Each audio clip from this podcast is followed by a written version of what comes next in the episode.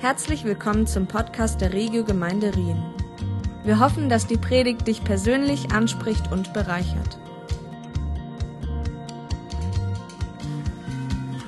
Vielen Dank, liebes Worship-Team, dass Sie uns in die Zeit einfach begleitet haben. Es ist so ein Privileg, mit euch unterwegs zu sein. Vielen Dank auch an euch gemeint, dass ihr einfach euch öffnet für mehr von Gott. Ich bin so ermutigt, immer wieder hier anzukommen und einfach mit Leuten zusammen zu sein, die einfach hungrig sind und mehr wollen von Jesus. In unserer aktuellen Serie, dort behandeln wir gerade den Strom von Gott. Und der Strom von Gott haben wir gelernt, das ist der Heilige Geist. Das ist der Heilige Geist, der da ist auf der Welt, wo in uns lebt, wo, wenn wir Jesus annehmen als unseren König. Und ich finde es so krass zu sehen, dass der Strom durch die ganze Bibel durchfließt, sozusagen. Von Anfang an hat Gott wollen mit uns Gemeinschaft haben. Und darum hat er auch dann schlussendlich Jesus gesendet auf die Welt, wo wir an Ostern jedes Jahr feiern und an Sonntag, wenn wir zusammenkommen, ist das auch im Zentrum, das, was Jesus für uns gemacht hat. Und das erfüllt mich immer wieder mit so einer Freude, dass ich auch in der Jubel möchte einsteigen, wie die Melodie erzählt hat. In der Jubel, wo es schon seit Jahr, Jahrhunderten einfach weitergeht. Und wir haben wirklich jeder, jeden Grund zur Freude, was Jesus für uns gemacht hat. Und das werden wir dann auch später nochmal hören, wie genial und wie gewaltig die Kraft vom Evangelium eigentlich ist. In der letzten Woche haben wir verschiedene Art und Weisen gesehen, wie Gottes Geist wirkt. Sei es ganz persönlich in unserem Herzen, wie der Manuel berichtet hat, wo Gott sein Herz verändert hat und Wut weggenommen hat, mit Liebe ersetzt hat für seine Kinder, dass er seine Kinder so lieben wie ein guter Vater. Und das hat mich mega berührt, einfach zu sehen, wie aktuell das ist in unserem Leben. Ich brauche das noch so viel mehr in meinem Alltag. Gerade letzt, oder heute am Morgen ist gerade eine mega challenging Situation gesehen. Ähm, wir haben immer wieder Konflikt mit unserem Nachbarn und meine Eltern haben sehr früh aus dem Haus müssen und haben einiges halt müssen raustragen ins Auto. Und dann ist er wirklich rausgekommen und ist verrückt gesehen und hat sie angeschrien und hat geflucht und alles. Und ich habe wie gemerkt, es, ist, es hat mich auch beeinflusst, obwohl ich nicht irgendwie Teil von Schuld getragen habe.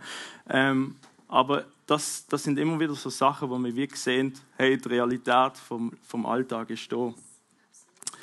Und wir glauben ja an einen Gott, wo in die Zeit und in den Raum hineinwirkt, wo wir drin leben. Und wir leben in der Spannung vom Gottes Königreich, wo zwar schon da ist, aber noch nicht ganz.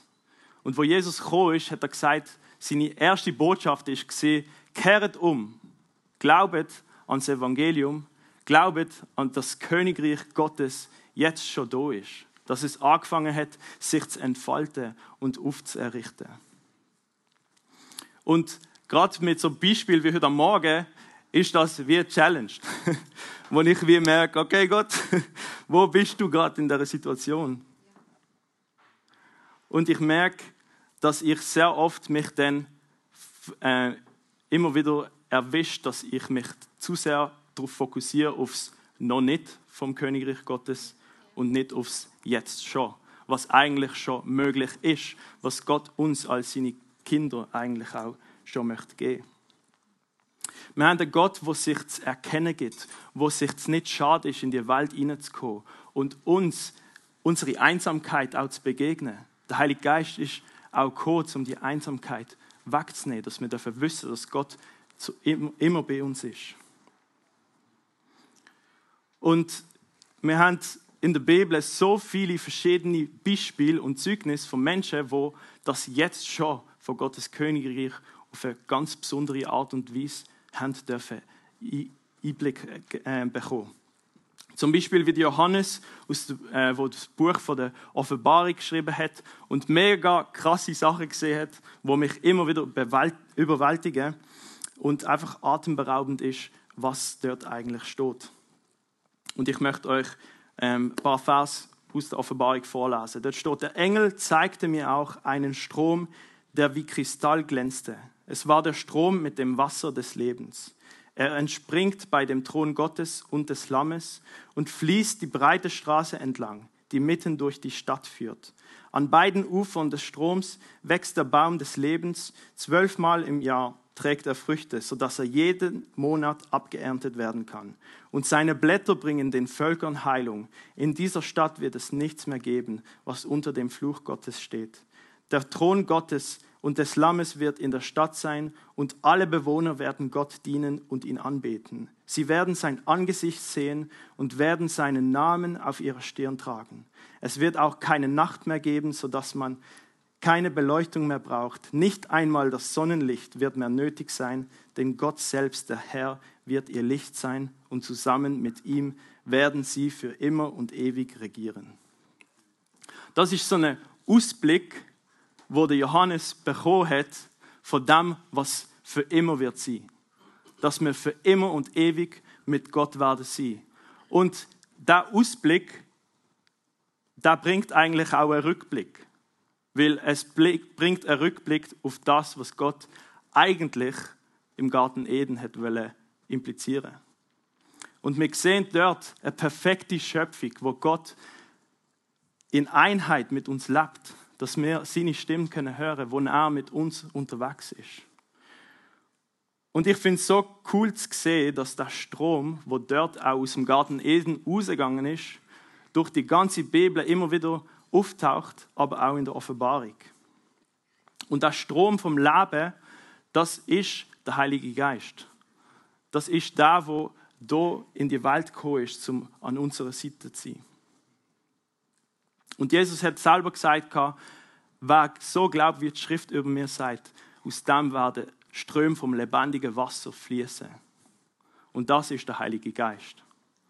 Und das finde ich mega spannend, wenn wir sehen, hey, eigentlich das, was der Johannes gesehen hat in der Vollendung, ist jetzt schon in einer Art und Weise für uns ähm, möglich zum Erleben.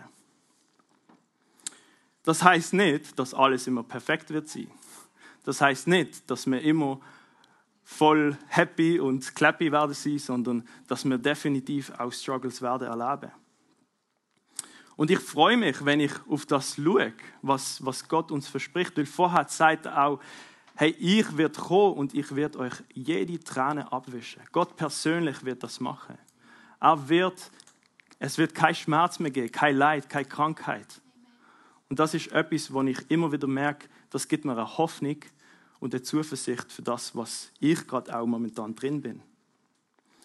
Und mit der Anspielung auf den Garten von Eden zeigt eigentlich der Johannes auf, dass das Ende wieder Anfang sozusagen sein wird und noch besser. Aber nicht nur das, sondern mit dem Strom ist ebenfalls, eben wie gesagt, der Heilige Geist gemeint, wo mit durch die Stadt führt und Leben bringt. Je, ähm, warum ist das eigentlich wichtig für uns?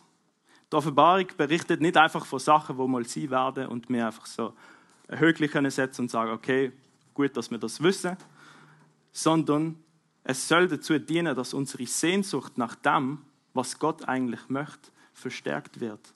Dass wir uns übereinstimmen mit, mit dem Herzenswunsch von Gott und das für uns auch in Anspruch nehmen.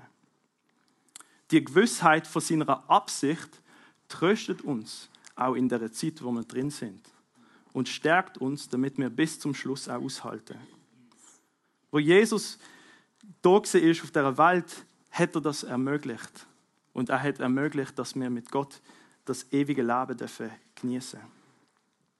Er selber hat gesagt, dass das ewige Leben so ist, dass wir Gott erkennen und ihn, Jesus, wo Gott gesendet hat. Dass wir Gemeinschaft haben mit Gott. Und das fängt nicht erst an, wenn wir dort sind, im Himmelreich, sondern das fängt jetzt schon an. Und wir haben sehr viele Sachen gehört über die letzte Zeit, wo Gott uns auch charakterlich möchte geben, wie Liebe, Geduld, Selbstbeherrschung und all die anderen guten Sachen. Aber ich möchte heute noch mehr auf die Gabe vom Geist eingehen. Was Gott uns auch in die Gemeinde hineingelegt hat, damit wir einander ermutigen können. Und dazu gehen wir zum Korintherbrief, wo der Paulus mega genial von dem berichtet. Und ich möchte euch ganz kurz nochmal den Kontext von dem Brief erzählen, weil das ist so wichtig. Ähm, in der Korinther-Gemeinde sind so viele Leute zum Glauben gekommen, die eigentlich nicht Juden sind. Und damals ist das eigentlich sehr unüblich gewesen, weil sie haben zuerst gemeint, nur Juden können eigentlich Christen sein. Und zuerst müssten Leute Juden werden, um auch an Jesus zu glauben. Aber das Evangelium ist eben anders. Wo Jesus sagt, hey, das Evangelium ist die Kraft Gottes zur Errettung für die Juden und Heiden. Und wir müssen uns darum nicht irgendwie äußerlich, also Männer beschneiden oder was auch immer, zum dem gerecht werden, sondern Jesus ist die Gerechtigkeit für uns. Und darum können wir die Errettung haben. Und im Korinther, äh, in Korinth sind Leute gesehen, die in der Gobe gelebt haben. Das Sprachengebet zum Beispiel ist eins von ihren Lieblingsgobe gesehen. Und das hat sich dann auch so gezeigt, dass sie stundenlang einfach nur in Sprache gebetet haben zusammen. Und wenn wir das vorstellen, ähm, irgendwie, wenn wir in ein Theater gehen und in der Pause gehen alle raus und reden miteinander und man hört nicht richtig, was sie alle sagen, so ist das etwa, oder? Man kommt in einen Raum und man hat keine Ahnung, was läuft. Die labern einfach irgendetwas, wo keiner versteht und zu nichts eigentlich führt oder, nichts bringt. Und der Paulus möchte in die Situation hineinsprechen, weil die Leute sich auch als Supergeistliche haben wollen darstellen und sagen, oh, weil ich jetzt in drei Stunden bett, bin ich besser als du. Oder weil du die Gabe nicht hast, bist du wie kleiner als ich. Und der Paulus hat genau diese Haltung konfrontieren. Und er hat auch auf den Missbrauch der Gabe hinweisen, weil sie nicht aus Liebe ausgeübt worden sind, sondern aus aus einer Ich-Bezogenheit. Sie haben sich selber groß darstellen. Und trotzdem ist der Paulus dankbar für die Gemeinde. Auch wenn noch ganz viele andere Sachen ähm, falsch sind. Aber er sagt im 1. Korinther 1, 4 bis 7, jedes Mal, wenn ich für euch bete, danke ich meinem Gott für die Gnade, die euch durch Jesus Christus geschenkt hat. Durch ihn hat er euch in jeder Hinsicht reich gemacht, reich an geistgewirkten Worten und reich an geistlicher Erkenntnis. Er hat die Botschaft von Christus, die wir euch gebracht haben, in eurer Mitte so nachhaltig bekräftigt, dass euch nicht eine von den Gaben fehlt, die er in seiner Gnade schenkt. Der Paulus ist dankbar für das, was die Gnade von Gott im Leben und in der Gemeinde vor der Korinther freigesetzt hat. Und da sehen wir auch den Ursprung, wieso sie überhaupt die Gabe haben. Weil der Paulus dort angegangen ist und das Wort vom Evangelium ihnen gebracht hat. Und das ist eigentlich der Katalysator sozusagen, damit sie überhaupt die Fülle empfangen. Jesus ist die Türe, damit das überhaupt möglich ist damit sie auch als Gemeinde ermutigt, aufgebaut, gestärkt können werden. Und er erinnert sie daran, hey, es ist nicht auf eurer eigenen Mist gewachsen, weil ihr irgendwie fünf Stunden in Sprache betet, sondern es ist ein Geschenk von Gott, dass ihr überhaupt das könnt machen, dass ihr das überhaupt empfangen habt. Und er erinnert sie daran, hey, ihr habt geistgewirkte Wort. Ihr seid in jeder Hinsicht reich geworden. Aber es ist allein auf das, was Jesus für euch gemacht hat. Und ich finde das so cool, wie es hier in der NGÜ äh, übertragen wird, dass es nachhaltig in ihnen bestärkt worden ist. Dass es wirklich Fuß gefasst hat, das Evangelium zur vollen Entfaltung gekommen ist in ihrem Leben. Es ist sozusagen wirklich durchgesickert in ihrem ganzen Sein und in ihrem Herzen und Gedanken. Und später erinnert Paulus die Gemeinde daran, dass er nicht in irgendwie eine hervorragende Rede von menschlicher Weisheit gekommen ist, sondern er ist einfach mit dem simplen Evangelium gekommen. Und er hat gesagt, ich, mein Ziel ist gesehen, dass ihr Jesus erkennt und ihn als Kreuzigte. Das ist sein Ziel gewesen. Und das ist die Kraft gewesen, wo alles andere freigesetzt hat. Und der Paulus ist dankbar dafür, weil sie in jeder einzelnen Gob aktiv sind. Als ganze Gemeinde. Sie haben alle Goben gehabt, wo sie haben können haben. Und er ist nicht irgendwie hassig auf das, sondern er ist dankbar dafür gesehen. Wir haben auch in letzter Zeit erfahren, dass es auch theologische Lager gibt, wo nicht unbedingt an das glauben, dass es irgendwie nicht mehr äh, Relevanz spielt im christlichen Glauben oder in, in der Kirche. Und wenn wir das anschauen, dann sehen wir, hey, es hat eine Relevanz. Weil Paulus tut es nicht abschmettern und sagen, es ist etwas Schlechtes, sondern es ist etwas Gutes. Es ist ein Geschenk, wo Gott sogar gegeben hat. Und es ist nicht kompliziert, sondern recht simpel. Und es gründet auf das Evangelium, wo Kraft Gottes ist, wo uns errettet, befreit, freisetzt. Um in der Kraft von seinem Geist unterwegs zu sein, aber auch aus Liebe zu dienen.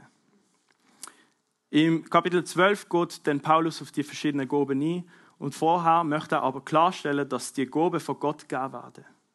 Denn Korinther sind eben in der Gefahr gestanden, zum darüber prahlen, dass sie die und jene Gabe besitzen. Er hat sie daran erinnern, dass es wirklich ein Geschenk ist von Gott.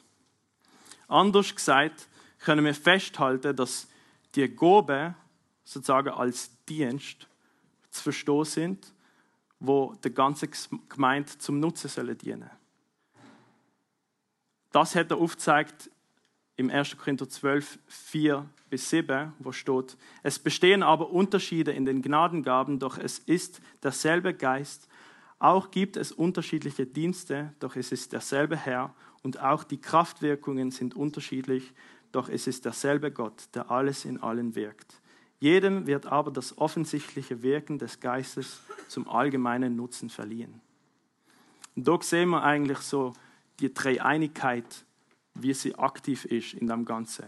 Es ist der Geist, es ist der Herr Jesus und es ist Gott der Vater, wo aktiv ist, um die Gabe freisetzen. Paulus geht dann weiter und tut eine Liste aufführen von der Gaben. Ich habe euch hier auch eine Folie mitgebracht. Ihr könnt auch einfach durchgehen. Und es sind verschiedene Gaben, die Gott gibt in die Gemeinde. Und dort ist so wichtig zu sagen, das alles aber bewirkt der eine und derselbe Geist, wo jedem persönlich zuteilt, wie er will. Das ist der Heilige Geist, wo das gibt. Und wie schon gesagt, ist eins der Probleme in der Gemeinde gesehen, dass sie die Gabe ausgeübt haben ohne Liebe. Und Paulus im Kapitel 13 zeigt, wie drastisch das auch ist, wenn wir das machen.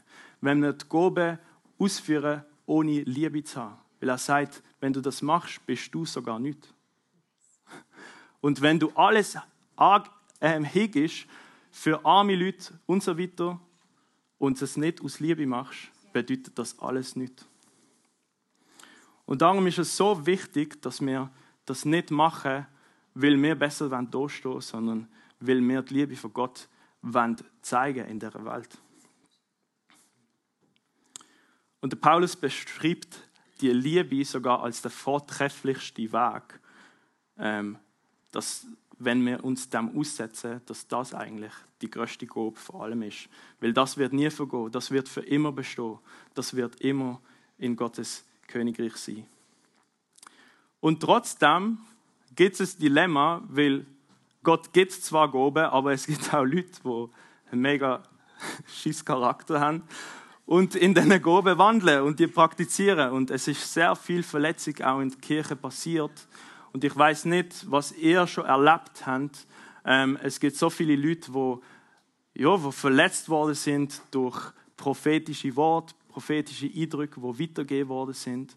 Aber nicht aufgrund von Liebe, sondern aufgrund von, ich möchte irgendwie besser dastehen.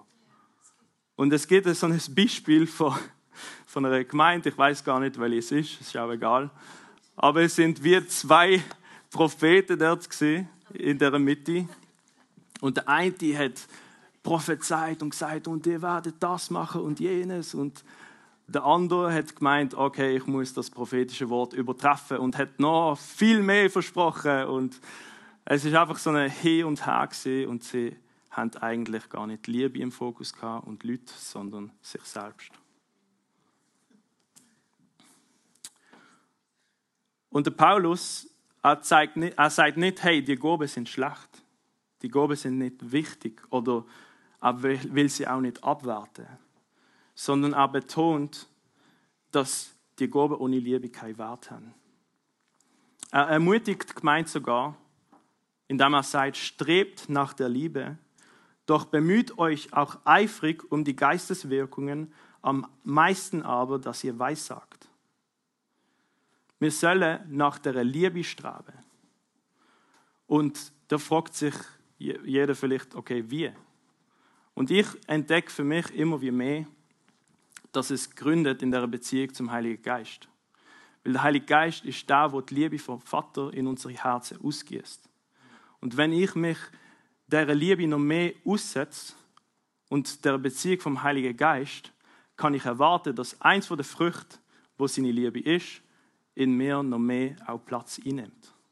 Und für das, das heißt auch, dass ich ein paar Sachen muss loslassen muss, wo nicht mehr zu meiner neuen Natur in Christus gehören, sondern eher zu meiner alten Natur. Und oftmals haben wir das Gefühl, ja, ich muss mehr beten, ich muss mehr Bibel lesen, ich muss mehr das und jenes machen. Aber eigentlich, was unser größter Feind ist, auch in unserer westlichen Welt, ist, dass wir in einer ständigen Unruhe sind. Wir sind der konstanten Rastlosigkeit ausgesetzt. Und wenn wir Christen werden, bedeutet es nicht, okay, ich lebe mein Leben und probiere jetzt Gott reinzustopfen, sondern es heißt, Jesus ist mein Leben und ich probiere alles, um ihn drum umzubauen. Das heißt, dass ich Sachen, die ich vielleicht früher noch gemacht habe, aus meinem Leben rausnehme damit Gott den Platz einnehmen kann. Und das passiert manchmal ganz auch unbewusst. Bei mir ist das so gewesen, nach dem Praise Camp habe ich wirklich gemerkt, dass ich für ein Zeitchen nicht mehr so oft auf Netflix herumsuchte. Nicht, weil Netflix per se schlecht ist oder Gott keine Freude daran hat, dass ich irgendwelche Filme schaue oder Serien zur Vergnügung. Das ist überhaupt nicht schlecht. Aber ich habe wirklich gemerkt bei mir, dass es einen Platz eingenommen hat, wo Gott eigentlich noch mehr Platz für sich hat in Anspruch nehmen. Und da müssen wir persönlich mit Gott unterwegs sein. Das ist etwas, wo du mit Gott musst besprechen. Das kann ich nicht für dich bestimmen und will es auch nicht. Steht mir auch nicht zu. Aber ich möchte uns ermutigen, uns auch zu fragen, hey, wo können wir mehr Platz schaffen, indem wir auch etwas, auf etwas verzichten. Eine andere Art und Weise, wie ich in der Liebe wachse, ist, mich daran zu erinnern, was mir schon gegeben worden ist. Was Gott schon gemacht hat. Was Jesus schon ermöglicht hat. Und ich merke immer wie mehr, dass das meine Liebe für Gott verstärkt. Weil es nicht auf das baut, was ich mache, sondern auf das baut, was er für mich gemacht hat. Dass er mich als geliebter Sohn, dass er dich als geliebter Sohn und Tochter sieht. Und das ist unsere Grundlage. Er ermutigt Korinther da auch, eifrig nach der Geisteswirkung sich zu bemühen, aber am meisten, dass sie Weissagen bzw. prophezeien. Und diese Aufforderung, die provoziert mich massivst. Weil ich wie merke, okay, Paulus, was meinst du damit? Heißt das, dass du jetzt spezifisch Prophet, Prophetie auch ähm, herausstichst, weil es auch etwas sein könnte, was für alle ist. Und spannend ist, dass da eben die Prophetie ins Zentrum gerückt wird, aufgrund von der Verfehlung, dass sie halt immer in Sprache gebetet haben. Und wenn Leute in, die, äh, in ihre Gemeindeversammlungen gekommen sind, die keine Ahnung haben, um was es eigentlich geht, sind sie eigentlich wieder rausgegangen, weil sie das eher als Ablehnung erlebt haben und wie gemerkt haben, ja, mit dem kann ich nicht anfangen. Aber es gibt eine andere Bibelstelle, wo es heißt, hey, wenn jemand reinkommt und von Jesus nichts weiß und ihr prophezeien, dann birgt das sogar die Kraft, dass die Leute erkennen, dass Gott dort ist dass er mit seiner Gegenwart in der Gemeinde ist. Und darum dürfen wir auch die Gabe praktizieren und brauchen. Es geht nicht um uns, sondern es geht darum, dass Gott seinen Platz einnehmen darf. Paulus sagt aber auch nicht, dass alle gleich oft prophetisch reden werden oder auch sollen. Er ermutigt sie aber, weil sie sich vor allem eben auf das Spruchgebet fokussiert haben, auf das andere zu, äh, zu fokussieren, weil es zur Verbauung dient von der Gemeinde und das Spruchgebet nur zur Verbauung von einem selbst dient. Im Prinzip ist für Paulus prophetische Rede für alle Gläubigen in der Gemeinde möglich. Denn das ist auch eine Verheißung, die gegeben worden ist durch den Prophet Joel im Alten Testament und der Petrus in seiner Pfingstpredigt dann darauf eingegangen ist. Wo der Geist Gottes gekommen ist und sie wie betrunken dort sind in der Versammlung, hat der Petrus gesagt, denn diese Leute hier sind nicht berauscht, wie ihr meint. Es ist ja erst die dritte Stunde des Tages, sondern dies ist es, was durch den Propheten Joel gesagt worden ist. Und es wird geschehen in den letzten Tagen, spricht Gott. Da werde ich ausgießen von meinem Geist auf alles Fleisch. Und eure Söhne und eure Töchter werden Weissagen. Und eure jungen Männer werden Gesichter sehen. Und eure Ältesten werden Träume haben. Ja, auch über meine Knechte und über meine Mägde werde ich in jenen Tagen von meinem Geist ausgießen. Und sie werden Weissagen. Und es soll geschehen, jeder, der den Namen des Herrn anruft, wird errettet werden. Und das sehen wir dann auch in der Apostelgeschichte immer wieder, wo der Heilige Geist neu ausgossen wird, dass Leute anfangen zu prophezeien. Dass es wie eine Gob ist, wo freigesetzt wird, weil der Heilige Geist selber ist prophetisch.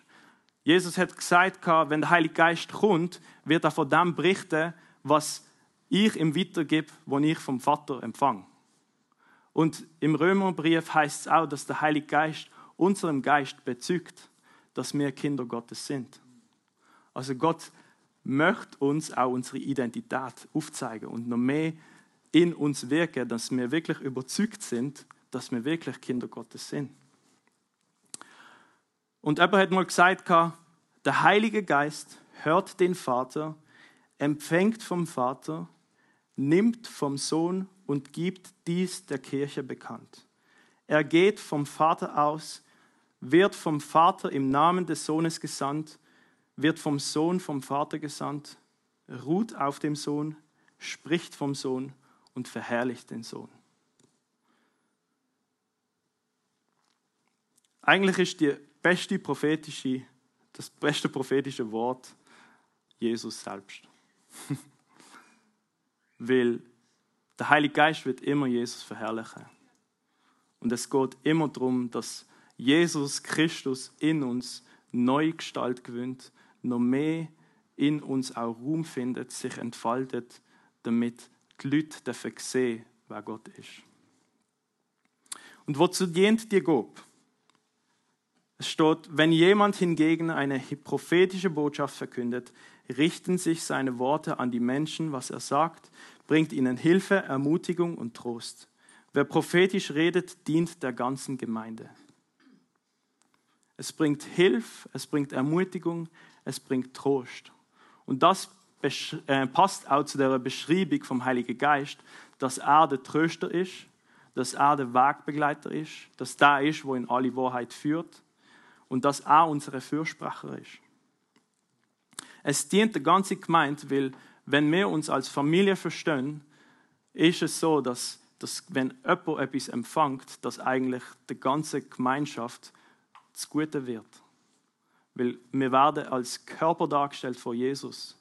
Und wenn, wenn jemand etwas Freudiges erlebt, werden wir mitfreuen. Aber auch wenn jemand leidet, werden wir mitleiden. Bevor ich noch Guidelines weitergebe, möchte ich noch ein Zeugnis weitergeben. Und zwar über, den, Ostertag durfte ich in Stuttgart sein. Und wir haben ähm, auf Freunde gewartet, die von England eingeflogen sind. Äh, meine Verlobte Jasmin und ich sind schon am Flughafen und haben dort in einem Kaffee einfach gewartet und dann plötzlich ist eine Familie neben uns gesehen. Und der eine Bub, der ist recht unruhig gesehen. Der ist dann auf der Bank gelegen und ist wieder aufgehockt und man hat gemerkt, irgendetwas stimmt nicht mit ihm. Und in dem Moment habe ich wie Gottes Barmherzigkeit für den Bub gespürt. Das ist wirklich nicht etwas gesehen, wo ich gefragt habe, Gott, gib mir ein Wort oder irgendetwas, sondern ich hatte tiefes Mitgefühl für den Bub. Und das hat mich dazu bewegt, sie anzusprechen. Ich, das hat schon eine rechte Überwindung gebraucht. Und ich habe nicht gewusst, wie startet man so ein Gespräch. Dann habe ich einfach gesagt, hey, ähm, ich sehe, irgendetwas stimmt nicht mit ihrem Sohn. Ähm, er hat sehr wahrscheinlich Schmerzen und ähm, ich wollte einfach fragen, ob ich beten darf, weil ich glaube, dass Gott heute noch Wunder tut. Und dann habe ich sie gefragt und sie haben gesagt, okay, bin ich neben ihm gehockt, so meine Hand auf seinen Kopf gemacht, weil er Schmerzen hatte und dann habe ich gebetet und sie sind mega dankbar gewesen. Es ist nicht irgendwie etwas mega drastisches passiert, er ist leider nicht geheilt worden, er nachher sogar erbrechen. Aber die Familie ist so dankbar gewesen. Der ältere Bruder, wo ich zuerst gedacht habe, findet das jetzt kritisch, was ich mache, ist dann nachher, als er weggegangen ist, zu mir persönlich gekommen und hat gesagt, hey, danke vielmals für das Gebet. Und sie sind, glaube ich, mega bewegt gesehen, dass jemand ähm, ja, fremd mit ihnen würde reden und würde zeigen, hey, er glaubt an, an Gott. Und, und, sie haben selber auch gesagt, sie glauben an Gott. Und ich glaube, das ist eine mega Ermutigung für sie, auch wenn jetzt per se nichts mega krasses passiert ist. Aber sie haben wie gesehen, hey, Gott schickt seine Leute auch in solche Situationen und sie sind wie nicht allein. Und das ist genau das, oder, wo der Heilige Geist hineinbringt in die Situation, wo Jesus sagt, hey, ich bin mit euch bis ans Ende der Welt. Und dann nachher an der Konferenz, wo ich teilnehmen durfte, bin ich ganz ehrlich auch voll unvorbereitet da Ich so denkt, was mache ich da überhaupt? Wieso bin ich überhaupt im Gebetsteam? Äh, und so weiter. Also die Gedanken sind mir gekommen. Und es ist eine mega geniale Zeit gewesen, wo wir ganz persönlich mit den Leuten haben beten Und in diesen Gebet habe ich wie gemerkt, dass, dass Gott einfach redet. Das ist, es ist wie so ein Strom, wie ein Fluss, es ist einfach geflossen. Und ich bin so dankbar dafür, dass es eben nicht auf meinem eigenen Mist gewachsen ist, sondern Gottes Herz war. Und wenn es um Prophetie geht, ähm, dort wollen wir auch als Gemeinde gewisse Guidelines haben, weil wir, wie, weil wir wie denken, hey, es ist wichtig, dass, dass eben auch keine Verletzung passiert. Und dass, dass Leute ähm, ja, einfach auch dort Liebe von Gott erfahren. Und wir haben, wie gesagt, wir wollen nicht über Sachen von Leben und Tod eigentlich prophezeien. Das beinhaltet Leute, die schwer krank sind oder Leute, die ähm, Kinder ein Baby noch haben. Ähm, wir wollen auch nicht über, über Babys prophezeien oder irgendwie, wie viele Kinder jemand wird haben und so weiter und so fort, weil das auch sehr viel Verwirrung kann bringen oder auch verletzend kann sein, gerade im Fall, wenn man eben keine Kinder kann haben. Und wir wollen auch nicht über irgendwie Partner prophezeien und sagen, hey, Luke, der dort hinten wird vielleicht dein Mann sein oder so. das wollen wir vermeiden. Das, das, dort wollen wir auch ähm, Gott Ruhm lassen, dass er das persönlich bei den Leuten machen kann. Ähm, wenn wir über Prophetie reden, dann äh, sagen wir nicht einfach, okay, es geht darum, einfach irgendetwas zu erzählen, wo nicht dem Wort Gottes übereinstimmt, sondern es sollte mit der Grundwahrheit vom Evangelium und auch einfach der größeren Sache von, von der Schrift übereinstimmen. Es sollte auch im Wesen von Gott entsprechen. Und wie gesagt, helfend, ermutigend, tröstend. Wir wollen auch nicht unbedingt das Ermahnende haben, wo ähm, vielleicht auch Leute im Kopf haben, wenn sie an einen Prophet denken vom Alten Testament, wo einfach kommt und aufwirbelt und sagt, kehrt um und so weiter und so fort. Ähm, sondern wenn wir, wenn wir anschauen, im Alten Testament ist der Prophet geprüft worden anhand von dem, was er gesagt hat und ob es wirklich dann passiert ist. Und wenn es nicht passiert ist, ist er gesteinigt worden. Ähm, Im Neuen Testament ist das ein bisschen anders. Nicht mehr die Person wird verurteilt, sondern das Wort wird beurteilt. Im 1. Thessalonicher heißt es auch, prüft alles, die prophetische Wort, will uns behaltet das Gute. Und ich habe mich oft gefragt, okay, wie prüfen wir das überhaupt? Und ich habe gemerkt, such dir deine Leute, Leiter, die in dein Leben dafür hineinsprechen, mit dir die prophetischen Worte auch dürfen mittragen, im Austausch sein mit anderen. Bring es im Gebet vor Gott, bitte ihn, dass es nochmal ähm, bestätigt und prüf es auch anhand vom Wort Gottes. Und wenn wir prophezeien, dann prophezeien wir eigentlich vom Standpunkt vom Sieg von Jesus aus und nicht von, von Niederlage. Und ich, ich oft, oft frage ich Gott persönlich so, was denkst du über eine Person? Und dann merke ich, dass Gott mir wie ja, einfach Eindrücke schenkt, vielleicht manchmal auch nicht, und das ist auch okay. Man muss nicht erzwingen, sondern man kann auch ganz ehrlich zu sich selber sein. Hey, jetzt momentan habe ich gerade nichts, ähm, ich segne dich aber. Und im schlimmsten Fall, wenn wir es aus Liebe machen, können wir nur ermutigen. Genau. Und wir wollen das jetzt auch praktisch umsetzen. Wir wollen ähm, in eine Zeit hineingehen, wo einfach auch Musik gespielt wird von Daniel. Danke Daniel fürs Geklimpern. Der Livestream wird auch ausgeschaltet in dieser Zeit, also dürfen wir das wissen, dass auch Hemmschwelle hoffentlich auch weg ist und ihr keine Angst mehr haben. Und wie gesagt, wir wollen hier nicht irgendwie ermahnen, sondern wir wollen ermutigen, wir wollen trösten, wir wollen helfende Worte sprechen. Es freut uns, dass du heute zugehört hast.